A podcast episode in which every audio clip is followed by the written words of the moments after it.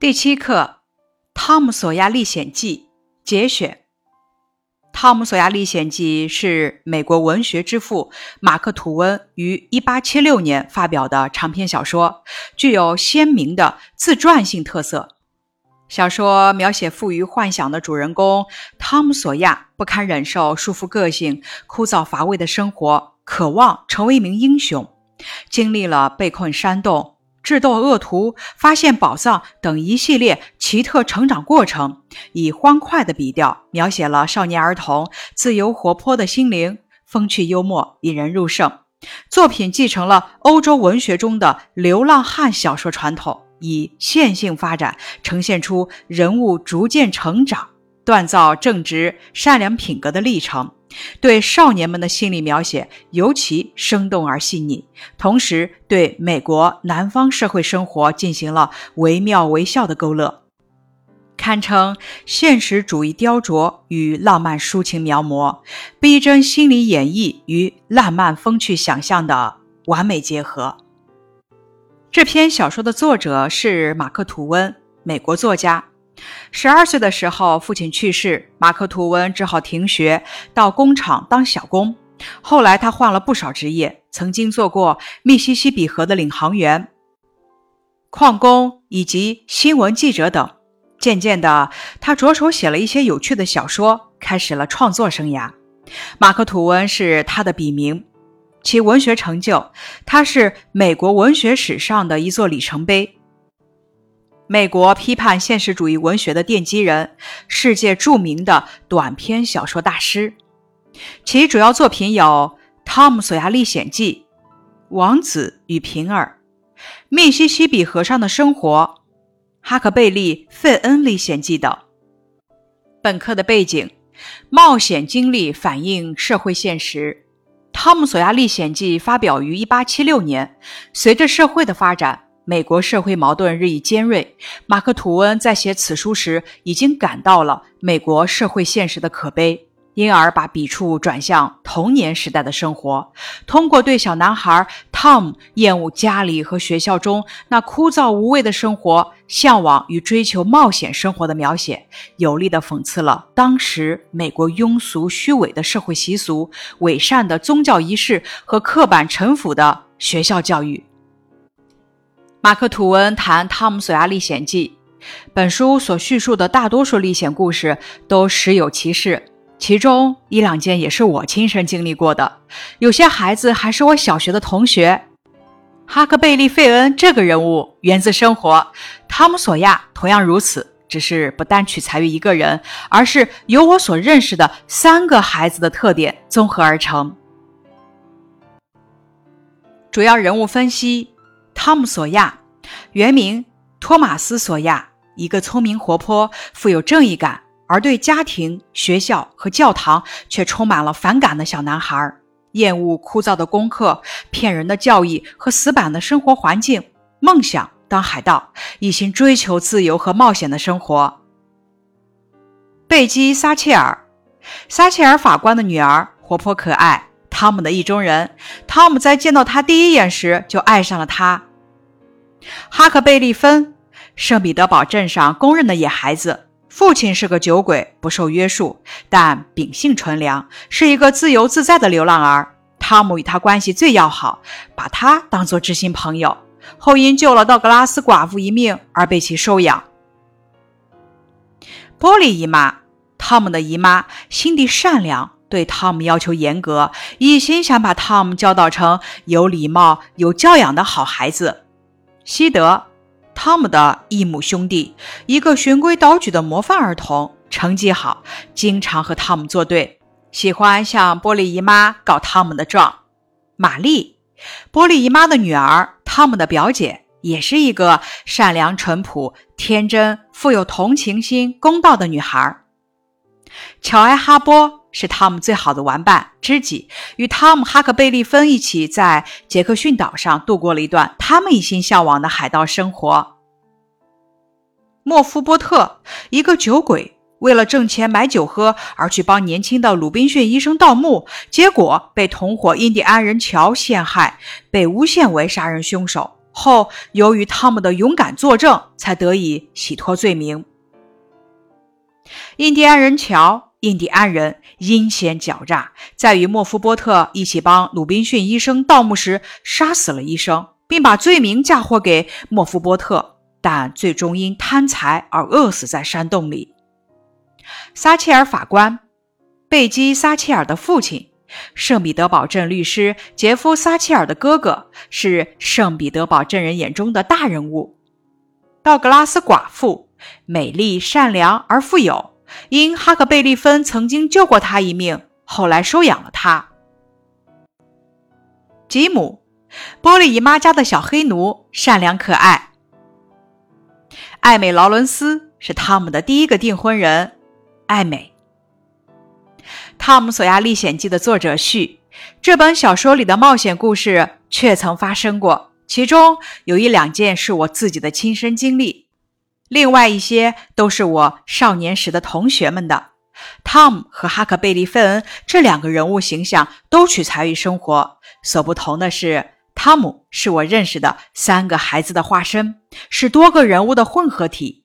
我写这本小说主要是为了娱乐孩子们，但我也希望大人们不要因为这是本儿童读的书就将它束之高阁。此外，我还试图让那些成年人从书中想起当年的他们，那时的情感、思想、言谈以及一些令人不可思议的做法。是为序。本课的学习目标如下。一、运用小标题梳理情节，把握文章主要内容，能够交流印象最深刻的情节。二、重点掌握部分，根据课文内容和生活经验，对汤姆做出简单评价，并且从汤姆的形象联想到生活实际中的类似人物。三、重点部分，品读夸张的语言，赏析离奇的情节，产生阅读原著的兴趣。本课的人文素养有责任感、有担当、坚强勇敢。本课的语文要素聚焦小说情节，感受人物特点。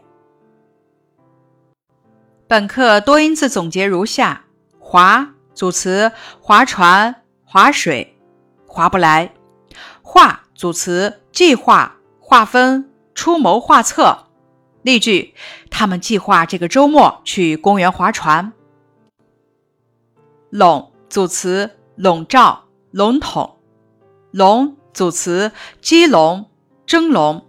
例句：草原狼从笼子里跑了出来，动物园管理处笼罩在紧张的气氛之中。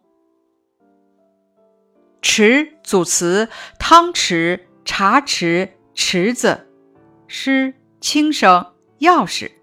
例句：他用钥匙打开橱柜，拿出了一把汤匙。本课近义词总结如下：宽阔近义词宽敞；绝望近义词失望。绝望和失望这两个词语的相同点，都可以做动词，都表示没有希望、失去了希望的意思。不同点在于，绝望侧重于断了希望的念头，没有一点希望，语义较重；而失望侧重于无信心、不愉快，希望未能实现或者未能完全实现，语义较轻。例句：绝望占据了他的全身心，几乎要将他击垮了。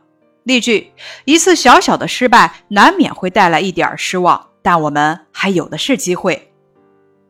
疲劳近义词疲惫，疲劳和疲惫在非常劳累、需要休息的意义上构成的是同一关系。区别在于，疲劳侧重于指因为体力或者脑力消耗过度而感到乏力，语义较轻；疲惫则侧重于指因为体力或者脑力消耗过度已难以支持，语义较重。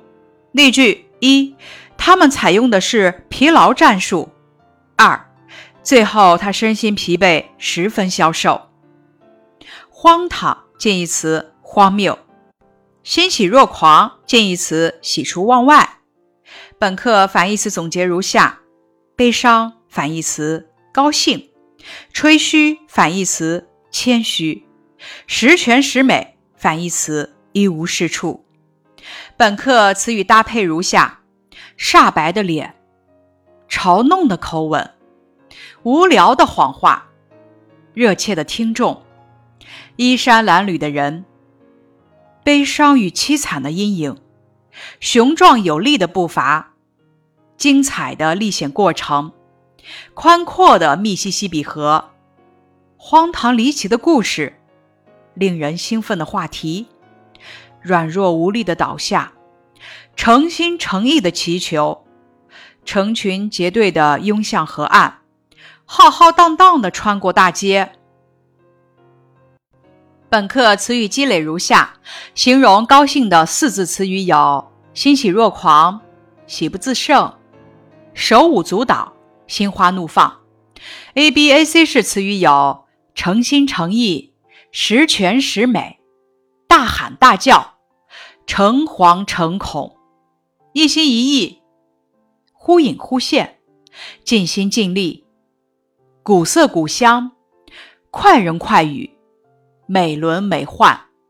描写脸色的词语有：煞白、惨白、苍白、蜡黄、铁青、红扑扑、白里透红。本课的句子总结。例句：在孩子们回来后的半个小时，镇上的人排着队来到撒切尔法官家，满肚子的话想说又说不出，泪水如雨洒了一地。这是夸张的写法，夸张是故意言过其实，对客观的人事物做出扩大或者缩小或者超前的描述。夸张是为了加强作者的某种感情，加强语气，烘托气氛，启发读者或者听者的想象力。夸张可以分为三种形式：第一种，扩大夸张，故意把客观事物说的大、多、高、强、深；第二种，缩小夸张，故意把客观事物说的小、少、低、弱、浅；第三种，超前夸张。在时间上把后出现的事物提前一步。示例，请以高兴为题写一个夸张句。他开心的笑声，全世界都能听到。本课词语解释如下：笼罩，指像笼子似的罩在上面；诚心诚意，指心意很真诚；祈求，意思是恳切的希望或者请求。明摆着指明显的摆在眼前，容易看得清楚。呻吟指人因痛苦而发出声音。软弱无力指虚弱没有气力，也指处事不坚强有力。绝望指希望断绝，毫无希望。凄惨指凄凉悲惨。衣衫不整，形容衣服不整齐。在文中指的是人们因两个孩子幸运归来而激动的没有来得及穿戴整齐，欣喜若狂，形容高兴到了极点。若指好像，狂指失去控制。例句：收到大学录取通知书的哥哥欣喜若狂。喧嚷指好些人大声的叫或说。成群结队指许多人或动物聚集在一起。例句：秋天到了，大雁成群结队地向南方飞去。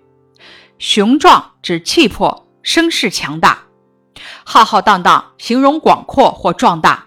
例句：游行队伍浩浩荡荡地通过天安门广场。灯火通明指灯光、火光将黑夜照得非常明亮。例句：国庆前夕，天安门广场灯火通明。前所未有，指历史上从来没有过。泪如雨下，指泪水像雨一样多，形容悲痛或者害怕至极。十全十美，各方面都非常完美，毫无缺陷。热切指热烈恳切，热切和热情是近义关系，热切含有恳切的意思，热情强调感情的热烈。精彩指优美出色，吹嘘意思是夸大的或者无中生有的说自己或别人的优点，夸张的宣扬。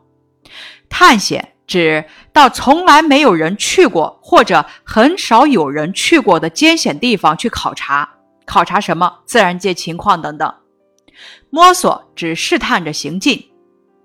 宽阔指面积大、范围广。搭配如下：宽阔的道路，宽阔的河面。密西西比河位于北美洲，世界第四长河，也是北美洲流程最长、流域面积最广、水量最大的河流。无聊指言谈行动等没有意义而使人讨厌。离奇意思是不平常、出人意料。例句：世界上有许多事很离奇，令人难以相信。歇息指休息。遭受指受到不幸或者损害，衣衫褴褛指衣服破烂，意思相近的词语还有衣不蔽体、破衣烂衫。滔滔不绝形容连续不断、多指话多。例句：他讲起笑话来滔滔不绝。嘲弄指嘲笑戏弄。例句：面对大家的嘲弄，他默默地离开了。在意。指放在心上，留意多用于否定式。例句：对于风言风语，哥哥总是毫不在意。防范指戒备、防范。例句：老师多次叮嘱我们要增强安全防范意识。煞白，由于恐惧、愤怒或者某些疾病等原因，面色极白，没有血色。最后，咱们来感受一下马克·吐温的幽默。一天，马克·吐温向邻居借了一本书，邻居说：“欢迎您随时来读，只要您在这里看。您知道我有个规矩，我的书不能离开这个房子。”几个星期后，这位邻居向马克·吐温借用割草机，马克·吐温笑着说：“当然可以，但是按我的规矩，你得在我家里的草坪上使用它。”以上是第七课《汤姆·索亚历险记》的课前预习部分，感谢你的收听。